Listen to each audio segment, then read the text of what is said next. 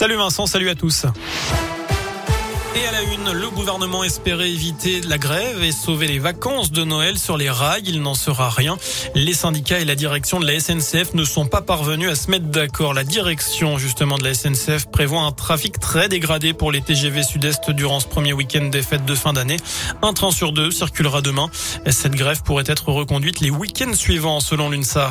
La justice dans la rue, greffiers et magistrats se mobilisaient aujourd'hui chez nous et partout en France, soutenus notamment par les avocats, avec des appels à la grève générale et au renvoi massif des audiences pour dénoncer une situation devenue intenable faute de moyens humains et matériels suffisants. De nouvelles décisions possibles pour freiner la cinquième vague épidémique à l'hôpital. Le porte-parole du gouvernement, Gabriel Attal, s'est exprimé tout à l'heure, indiquant que les hôpitaux français pourraient accueillir 4000 patients en réanimation autour des fêtes.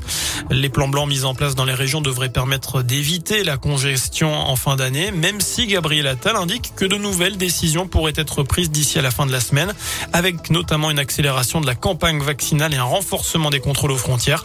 Un conseil de défense sanitaire aura lieu vendredi. Avant cela, la campagne de vaccination pour les enfants à risque a débuté aujourd'hui.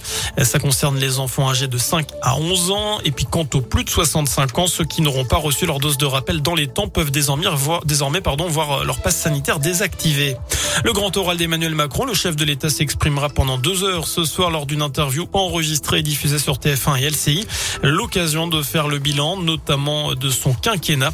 Dans l'opposition, on dénonce un candidat à la présidentielle qui ne dit pas son nom et on demande au CSA de décompter son temps de parole. Enfin, on termine avec un mot de sport. L'équipe de France féminine de hand à la poursuite d'un sacre mondial.